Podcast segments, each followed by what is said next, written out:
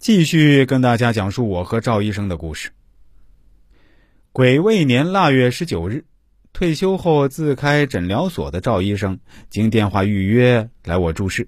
我说我在修改一本将要出版的书，时间很紧。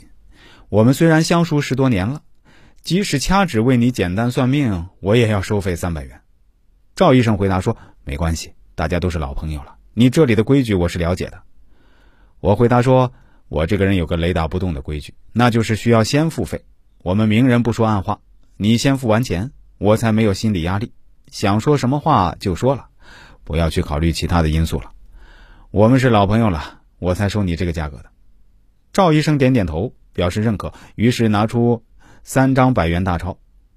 我于是分析，赵医生的三元干支为甲申、癸酉、甲子。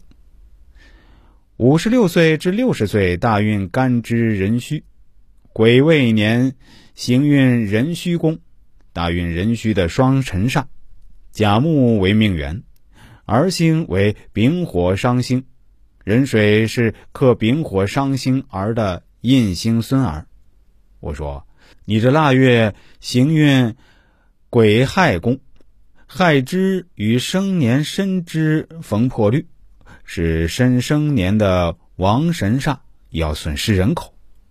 赵医生回答说：“我的儿媳妇是产科医生，自己怀了孕也不知道，乱服药导致胎儿流产了。我这个月一直心情不好，感冒咳嗽，最近两天大便秘结，药服不下，这究竟是什么坏运啊？”我说：“从你的生月癸干起长生星逆数。”到坐之有是患病星，有属心肺，就是肺有病基因。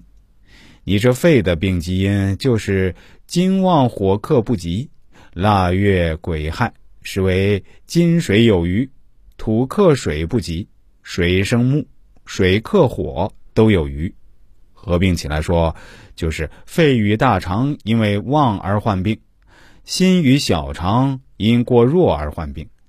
要服健脾胃、润大肠、补肝胆的中药，脾胃健了就能益肺气、容肌肤、抗风寒，不患感冒；大肠润了就能消秘结，肝胆强了就能益肾阴。